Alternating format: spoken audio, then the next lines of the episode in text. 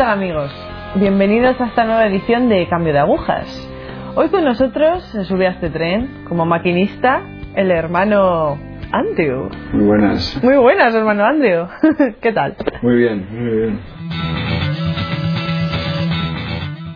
Bien, vamos a comenzar un poco cronológicamente para atrás. Nos vamos a retrotraer. Nacimos en el seno de una familia católica, ¿verdad? Sí. Sí. Mamá nos enseñó un poco la fe católica. Cuéntanos un poco, por ejemplo, su primera infancia, antes de entrar en el instituto.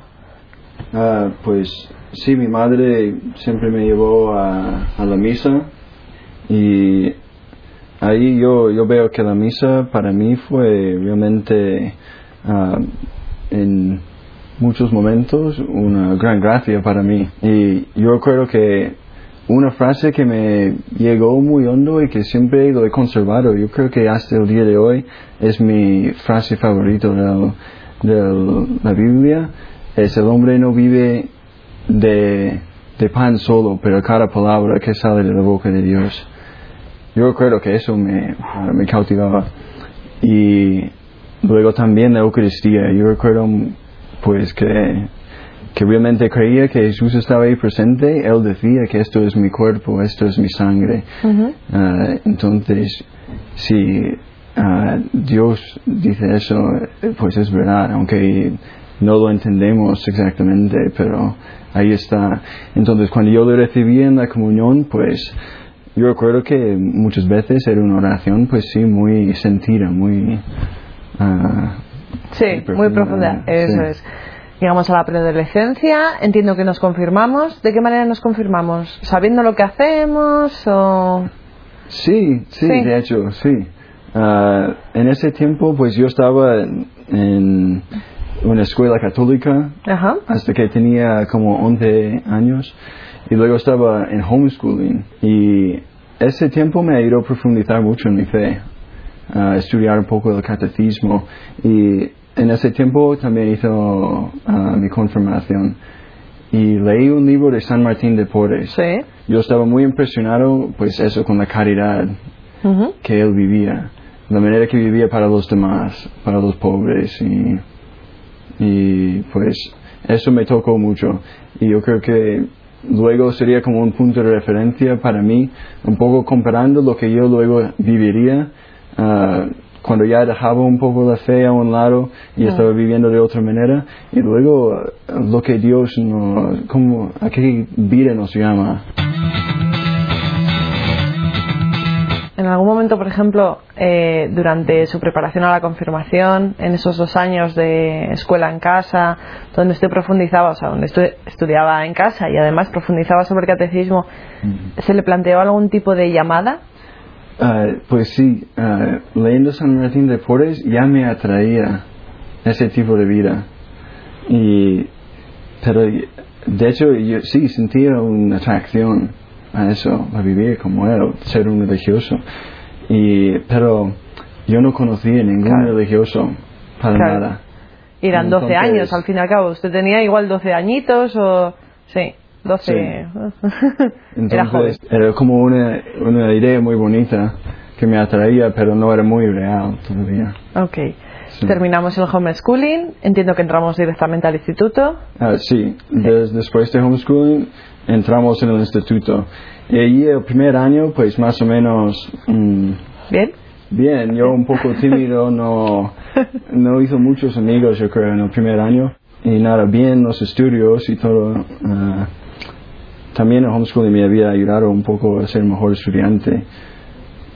Entonces, ah, pero en mi segundo año de instituto, Sí. pues ya la influencia de los otros chicos Sí. en, la- en el instituto empe- empezaba a cambiarme a mí. Yo empezaba a meterme más con, con nuevos amigos y eso significaba también cambiar mi estilo de vida.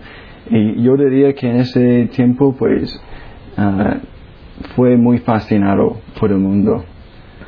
Y cuando digo mundo digo este pues mm, La estilo sociedad. de vida pues Sí. muy egoísta. No digo la sociedad, tanto los hombres, ¿no? Es- Sí. pero digo, como un estilo de vida, pues eso muy mundano, solo aquí. Dios no está realmente en el, eh, parte del, del cuadro de mi vida.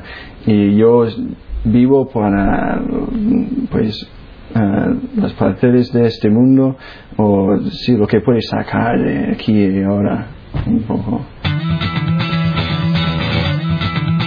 ¿Usted se sentía bien consigo mismo? Quiero decir, para dejarse llevar en ese segundo año de instituto por, pues eso, por este tipo de, no, ya no por la influencia de los amigos, sino por este tipo de cuestiones alejadas de Dios, ¿se sentía usted bien consigo mismo o...? Pues... ah, Porque en habíamos vencido, entre comillas, esa timidez. Sí. ah, ¿O era también una manera de vencerla? No era realmente una manera de, mm, de vencer la timidez, de una manera realmente, ¿sabes? Realmente ser virtuoso ya. Era más bien, pues, esconder esa timidez, yo creo, de, Vale. ah, sí, conformándome con cómo están nosotros. Y, ah, pues, una cosa que yo recuerdo, había algunos momentos en que mi conciencia me decía que esto no está bien. Pero yo recuerdo que no quería escucharlo. Entonces, ah, sabes, lo ignoraba. No quería escuchar la conciencia. Y callando la conciencia llegó mm, un momento, yo creo, en que estaba bastante muerto. Y se puede, pues eso, si insistes en una vida, pues, de pecado, de alejarte de Dios, pues, en un momento la conciencia más o menos te deja. Sí. Yo creo que Dios Sí. también te dice, pues, este no No, no, Dios nos da No libertad escucha, también. pues. Sí, quiere vivir así y le dejo. le dejo vivir. Eso es. Sí, sí. Ya le, ya le cogeré. Eso, a ver si luego hay un momento en que, ah, sí, yo le puedo coger otra vez y traer a lo que es ah, la vida verdadera. En pocas palabras, ¿qué pasaba de lunes a domingo en el instituto? De lunes a viernes llevaba una vida más o menos normal y de viernes a domingo esa vida se transformaba o todo se transformaba de lunes a domingo. Pues lunes a viernes era bastante normal. Yo estudiaba, también pues hacía otras cosas, aprendía la, guitar- la guitarra, Ajá. ah, Practicaba deporte quizás. Deporte, sí, jugaba mucho deporte, me gustaba mucho. Pero luego, cuando llegó el fin de semana, siempre estábamos un poco maquinando qué íbamos a hacer el fin de semana. Ajá. ¿Dónde íbamos a poder ir y tener una fiesta? Ajá. ¿O dónde íbamos a salir? Sí. Entonces, ahí estábamos, ah, la- el fin de semana era para eso. Hermano Andrew, cuéntanos algo más de esta época un poco loca de- del instituto. Cuéntanos alguna anécdotilla. Sí, un ejemplo de cómo nuestra vida era así, un poco loca. Ah, era yo y mi mejor amigo nos gustábamos mucho salir con los coches y un poco jugar con los coches. Yo tenía un, un Jeep Cherokee, él tenía un Jeep Grand Cherokee Sí. y pues salíamos ah, un poco al cam- descampado Sí. y encontrábamos caminos o senderos y ahí hasta que había una inclinación, algún tipo de ah, pequeño mon- monte eh, Sí. y, y cogíamos aire. Y entonces saltaba el... Y saltábamos. Y a veces en sitios bastante peligrosos. Y yo pensando atrás veo que uf, vivíamos de una manera eso loca. Sí, Pero, encontrar eh, quizás es- su lugar en el mundo. O sea, igual a esas edades también lo que pretendemos es buscar nuestro lugar en el mundo, nuestro lugar en la, pues digamos, en nuestro grupo de amigos, sentirnos aceptados, llenar nuestra vida con algo, y la llenamos con esas cosas. Pues sí, yo creo que es eso. Estás buscando mucho la aceptación. Ah, también tienes como un gran deseo de felicidad y de vivir. Yo creo que los jóvenes tienen eso. sí. y a veces lo buscan pues de maneras así mm, de una manera ah, equivocada Sí. vamos quizás salir con el coche un poco por el monte y todo no está malo eh No, a ver. no pero nosotros empujábamos los límites realmente sí y nos poníamos en peligro No A todo esto tonteaban con el alcohol claro y con alguna Claro. droga quizás. sí experimentar un poco Sí. Sí. Sobre todo con el alcohol también. Ajá. Sí. Ir un poco de bebi- bebido. Yo, al llegar al último año del instituto, pues estaba, pues, muy mal interiormente. No encontraba satisfacción en la manera que estábamos viviendo. Y, ah, pues sentía como todo un desorden y también un vacío que Sí. cada vez era más vacío. Sí. Entonces yo no sabía dónde, dónde ir.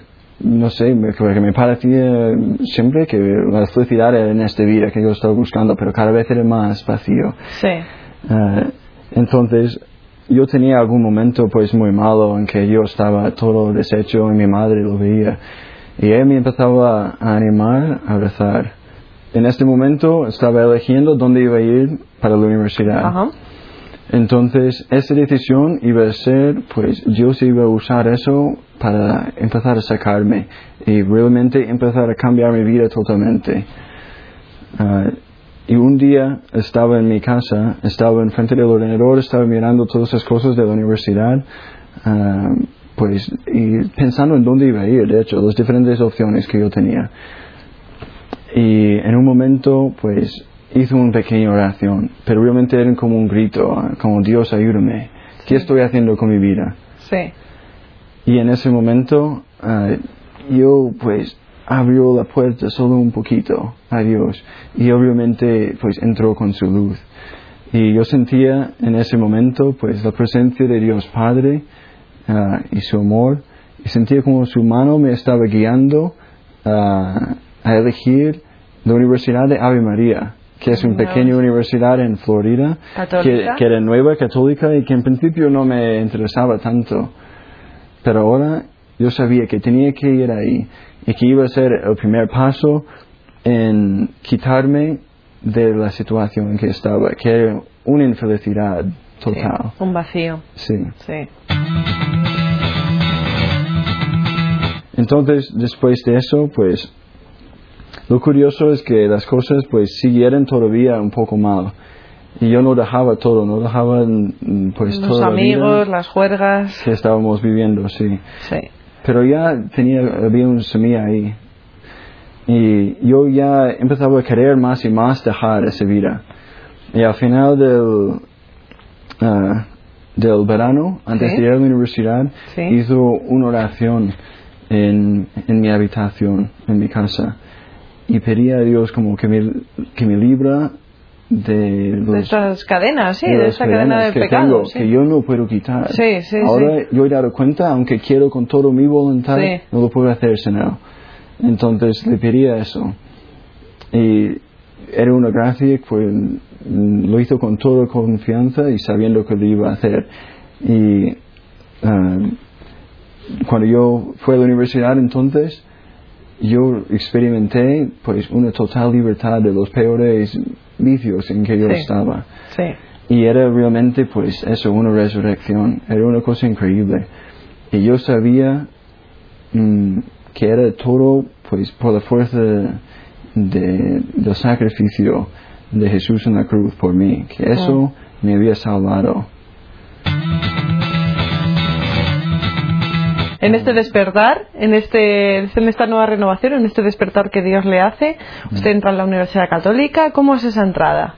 ¿Cómo se siente allí? Pues ahí muy bien, nos, mm, pues encontré amigos ahí ¿Sí? y empezaba a estudiar, todavía no tan diligentemente, tengo que decir, era un proceso toda mi Bueno. conversión, pero ya bien, sí, ¿Qué ocurre con una nueva, nueva oportunidad a la vida. Ajá. sí. ¿Qué ocurre en la Universidad Católica? ¿Usted hace algún tipo de ejercicio? ¿Hace, ¿Tiene algún tipo de encuentro con algún padre? ¿Quizás pide dirección espiritual por parte de alguien? Pues todo el primer año que estaba ahí todavía no. Ujú. No tenía realmente un contacto con un sacerdote y no tenía dirección ah, espiritual. Ah, pero Dios estaba llevándome todavía pues muy fuertemente de la mano, Él mismo. Y yo leía, por ejemplo, las confesiones de San Agustín. Y eso era para mí todo un descubrimiento impresionante. Ah, como él dice, que Dios, tú nos, nos has hecho para ti y nuestro corazón no descansa hasta que descansa en ti. Y yo lo había vivido todo eso y muchas de las experiencias que él tenía, pues yo también ah, veía en todo lo que- lo que él escribía mi propia experiencia. Entonces, eso y alguna otra lectura que hacía, pero eso sobre todo, me animaba a acercarme más a Dios. Y yo veía que todavía tenía pues mucha necesidad. Sí. Aunque había dejado las peores cosas, Sí. ah, todavía tenía mucha necesidad. Entonces, ese verano, después del primer año en la universidad, ah, fue, volvió a Colorado, estaba en Florida en la Sí. universidad, volvió a Colorado y ese año mientras trabajaba en construcción, buscaba mucho pues en toda mi vida crecer en las virtudes, ordenar mi vida. Pues empezaba a rezar cada noche un Padre Nuestro antes de dormir. Y desde ese Padre Nuestro, solo rezar eso, realmente rezarlo con el corazón, he empezado a crecer mi vida de oración.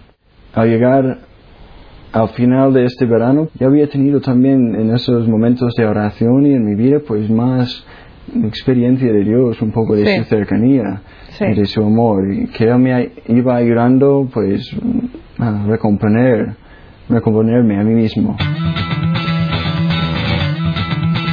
Al llegar a- al final de ese verano, pues sentí una cosa curiosa. Y era un gran deseo ah, llevar el escapulario de la Virgen del Carmen, otra vez. Que lo había llevado antes, Sí. ah, en mi juventud, de hecho lo quité justo antes de que realmente empezaba a meterme en una vida más ah, Mundana. mundana Sí. sí, de pecado. Y pues sentí un gran deseo de llevarlo otra vez. Y casi como que venía de, pues no sé, ¿sabes Sí, dónde? bueno, igual era nuestra Madre la Virgen que Seguro, sí. empujaba ahí. Acercándome una vez, pues sí, Ponte el escapulario, hijo. sí, que lo necesitas. Sí. Y entonces ah, llegué a la escuela para empezar el segundo curso y ahí pues busqué un sacerdote. Ujú. Y el sacerdote que yo encontré es un sacerdote del hogar, aunque yo no le conocía para nada. Y toqué a la puerta y cuando pues abrió le pedí si me podría imponer el escapulario, según un pequeño rito que estaba, pues Sí. venía con el escapulario. Y pues él me hizo eso y cuando me hizo ese imponía me Esa imponía el, sí, el escapulario pues ah, yo en ese momento sentía como un, un asombro era un asombro para pues esa promesa que nos da la Virgen en el escapulario, que nos protege y con su intercesión, con su ayuda, si nosotros tenemos buena voluntad, nos promete alcanzar las gracias que necesitamos para llegar al cielo. Y eso, pues yo estaba como asombrado, qué grande.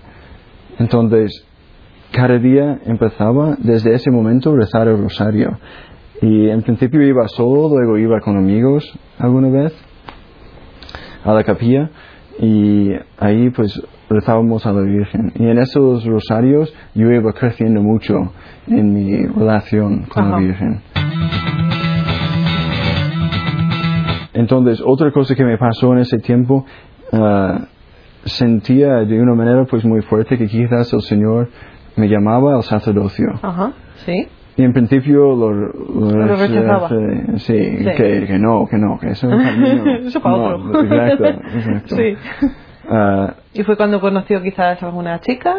pues primero fue esto, sí. Ah, entonces, pero un momento mm, llegué a decirme como que si eso es lo que Dios quiere, es lo mejor. Y Él me va a ayudar, ah, pues a llegar realmente, me va a capacitar a Sí. vivir eso. Sí. Entonces empezaba a sentir como un paz en eso, en, en ser sacerdote. Ah, entonces es- eso estaba ahí, pero no hice ningún paso concreto. Entonces, ah, cuando volvió a la universidad eh, para el segundo curso, ese año pues vino una chica nueva que no había estado antes y pues ella empezaba a pasar tiempo un poco con mis amigos y, y pues en poco tiempo los dos estábamos saliendo. Vale. Ah, y yo un poco eso del, sacerdocio lo dejaba un poco de lado. No quiero, no quiero pensar en eso. Otra vez un poco eso, no quiero pensar en eso. Ah, entonces, en el final yo estaría con ella pues año y medio, más o menos, un poco más. Pero yo seguía rezando y de hecho Sí. ella también era pues una ca- chica muy buena, muy católica ah, y pues rezábamos el rosario juntos, íbamos a misa juntos. Qué bueno, compartían su fe como pareja. Sí, sí. Ah, en todos esos sentidos un noviazgo muy bueno, porque yo por una parte pues ya tenía en mi corazón pues un gran deseo, pues si iba a tener un noviazgo con una chica que sea una sana, Sí. realmente Que buena. sea de Dios. Sí, que Sí. sea de Dios. Sí. Eh, y no tenía ah, ganas para vivir lo otro para nada. Sí, Vale. Pero ¿cuándo retomamos el vivir lo otro? sí. ¿Cuándo retomamos? A esta chica, pues en un momento dado dejamos la relación. Pues con la oración y todo, después de más y más tiempo, alguna vez yo sentía la, no tanto el sacerdocio, pero realmente un deseo para la vida religiosa, como Sí. hacerme religioso, que era un poco curioso. wow, yo estoy saliendo con una chica, me voy a casar y todo eso, ¿y qué es esto? Sí. Sí, Pero bueno, a veces no sabemos para qué nos llama Dios, así que nos tenemos que dejar hacer. sí, sí, eso es muy importante, sí. Ah, pues a- abandonarse, ¿no? Eso es, dejarnos. en Dios y, y confiar en su plan para nosotros. Después de año y medio, yo ya sentía que algo no estaba bien, Sí. realmente. Que mi vida espiritual era como todo plano, no sé, no había vida. Entonces tenía un gran deseo de como reencontrarme con Dios. Entonces fue una, a un retiro con el hogar de la Madre de Semana Santa. Ajá. Pues al final de este retiro ah, decidí entrarme, pues, entrar en el hogar. Ah, que ya en ese momento ya había conocido mu- mucho más lo que es el hogar. Y la verdad es que sentí que era exactamente el sitio para mí. Que era el za- el zapato que me cabía perfecto. Sí, sí, sí. Y entonces al final de ese retiro, pues entré, hice los compromisos como un laico y en ese momento, pues sentía como la presencia de la Virgen y el Señor, pero diciéndome que eso está muy bien, pero, Ese era su camino. pero no es de todo lo que queremos. Mm. Sí, que queremos algo más. Entonces me quedo un poco con eso. Y luego contando con mi director espiritual, que ya tenía un director espiritual hace Sí. tiempo, ah, le contó eso y yo ya veía yo solo que la relación pues no podríamos seguir con el noviazgo. Entonces pues ah, rompió la relación con Sí. la chica Sí. Sí. Desde ahí, pues, solo tenía que reflexionar un poco y ya veía, pues, que el hogar, eh, que el hogar era mi sitio y que yo debía de entrar como siervo. Sí. Ah, entré en el hogar como candidato. Y ahora, pues, siento como que me guía y me sostiene y, y miro mucho, pues, al Sagrado Corazón y ahí encuentro, pues, la fuerza y la luz y, y todo para seguir. Y espero, pues, un día eso, llegar a ser, ah, pues, un santo siervo y un, un santo sacerdote que realmente ah, se entrega totalmente ¿Está lleno ya? lleno, yo creo que realmente ahora estoy en el camino hacia eso, a una plenitud ah, total. Qué bien, amigos. Pues nada. Es importante que, que busquemos la manera de llenarnos, que nos dejemos hacer por el Señor. Llenémonos. Llenémonos del Señor, llenémonos también de la Virgen. Siempre tenerla cerca, Sí. que la necesitamos como madre que nos lleva a Jesús.